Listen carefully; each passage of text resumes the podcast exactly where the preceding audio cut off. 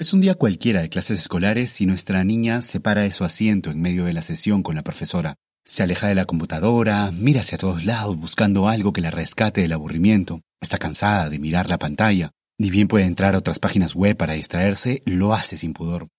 Lo mismo pasa con algunos adolescentes quienes no saben qué hacer para superar el martirio de tener tantas horas de clases de manera virtual.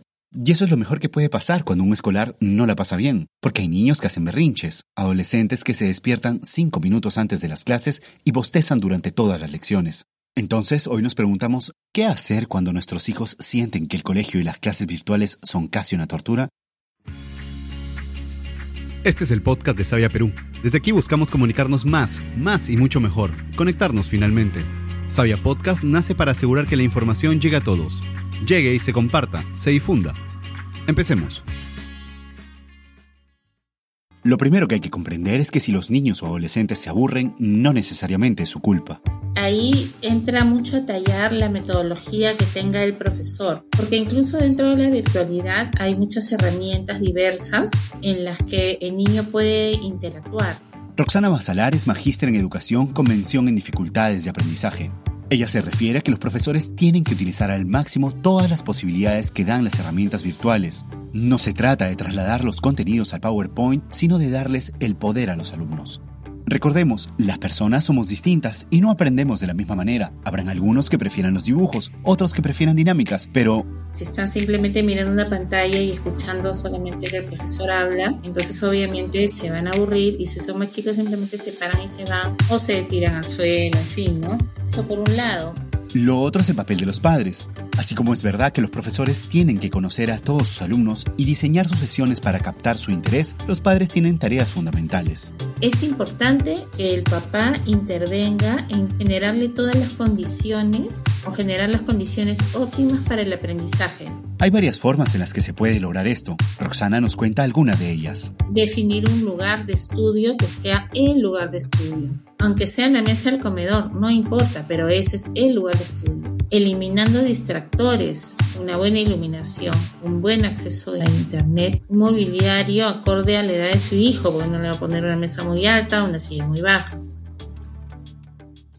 En paralelo a crear las condiciones ideales para el estudio, los padres tienen una tarea muy difícil, crear hábitos, organizarles la vida desde pequeños. De esta hora a esta hora es el aseo, de esta hora a esta hora el desayuno. Tienes tantos minutos de descanso, a esta hora comienza tus clases de colegio. Todo lo que tienes que hacer antes para prepararte. El padre viene a ser como un modelador del hábito para el niño. No se trata de decir anda bañate o anda come. Todo lo contrario, poco a poco los papás tienen que ir soltando la mano de los hijos para que se organicen solos y hagan las cosas por su cuenta. Para ello hay que enseñarles el cómo y sobre todo el por qué. A mí me ha sucedido que de pronto el niño legañoso y el niño que se duerme, ¿a qué hora te has levantado? No hace 10 minutos. ¿Ya tomaste desayuno? No. Esa es labor del hogar, pero esa labor del hogar es más allá de la virtualidad. Roxana dice que los padres suelen necesitar ayuda para crear los hábitos, ella sabe que siempre ha sido una tarea complicada, pero más ahora que todos están dentro de la casa, que los horarios de las clases virtuales se cruzan con su teletrabajo. Por eso ella nos da unos consejos para establecer los horarios. La vida en esta casa comienza a tal hora, a tal hora nos duchamos, a tal hora tomamos desayuno y a tal hora cada uno comienza con sus actividades. Luego de tal hora ya descansamos, a tal hora almorzamos y eso se puede ver reflejado en un horario, en un papel que ponemos en la refrigeradora ponemos en el corchito o en el panel de cada uno de los niños. Lo primero es hacerles el seguimiento hasta que se vuelvan autónomos y sepan leer la información. La magia ocurre cuando visualizan mejor sus responsabilidades y sus propios horarios. A todo eso se llega a partir de la metacognición. ¿La metacognición? Me refiero a la capacidad que tiene el niño o el adolescente para reflexionar sobre sus propios procesos de aprendizaje. Cuando se dan cuenta qué funciona y qué no, que se adapta a sus necesidades y qué no, y a partir de ello toman decisiones. Mira qué bien, hemos seguido todas las pautas, todos los temas de la sesión. Yo ya sé que sigue, yo ya sé que faltan cinco minutos para terminar. Pues me espero los cinco minutos que me cuesta cinco minutos y termino y descanso. Ese aclarar qué es lo que va a suceder, ese entender qué es lo que va a pasar es importante. Pero ¿qué sucede cuando los niños o adolescentes no quieren hacer caso y ni siquiera invitarlos a reflexionar funciona? Roxana dice que a veces es preferible invitar a una tercera persona, un especialista que los ayude a desarrollar sus horarios. Luego, poco a poco puede ir desapareciendo para dejarle paso solo a ellos junto al padre y finalmente a ellos solos. Y si el problema sigue y siguen sufriendo en las clases virtuales, entonces Ahí hay que hacer un trabajo coordinado con la profesora y ponerse a observar también qué está pasando. Es en todos los cursos, es en solo algunos, es con todos los profesores. Hay que estar muy alerta y ver qué es lo que está pasando. O sea, no porque el niño se para, porque el niño se mueve, es que necesariamente el niño es el problema. Porque puede ser que los profesores no estén haciendo lo necesario para llegar a ellos.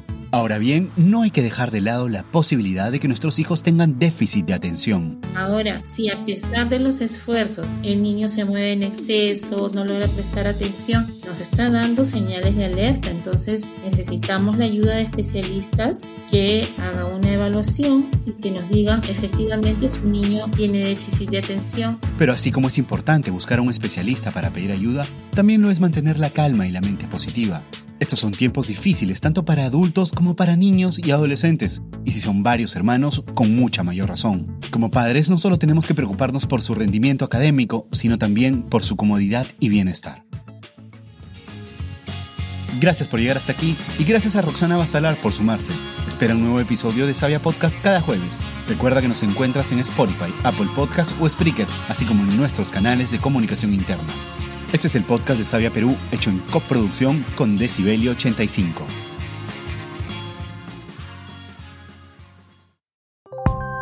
Original de Decibelio 85.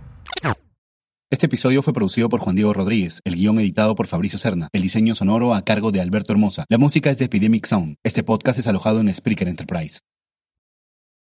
Judy was boring. Hello. Then Judy discovered ChumbaCasino.com. It's my little escape. Now Judy's the life of the party. Oh, baby, Mama's bringing home the bacon. Whoa, take it easy, Judy. The Chumba life is for everybody. So go to ChumbaCasino.com and play over 100 casino style games. Join today and play for free for your chance to redeem some serious prizes.